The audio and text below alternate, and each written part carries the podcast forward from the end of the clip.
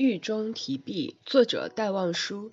如果我死在这里，朋友啊，不要悲伤，我会永远的生存在你们的心上。你们之中的一个死了，在日本占领地的牢里，他怀着的深深仇恨，你们应该永远的记忆。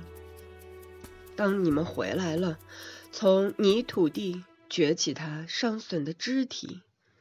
用你们胜利的欢呼，把他的灵魂高高扬起，然后把他的白骨放在山峰，铺着太阳，沐着飘风，在那暗黑潮湿的土牢，这曾是他唯一的美梦。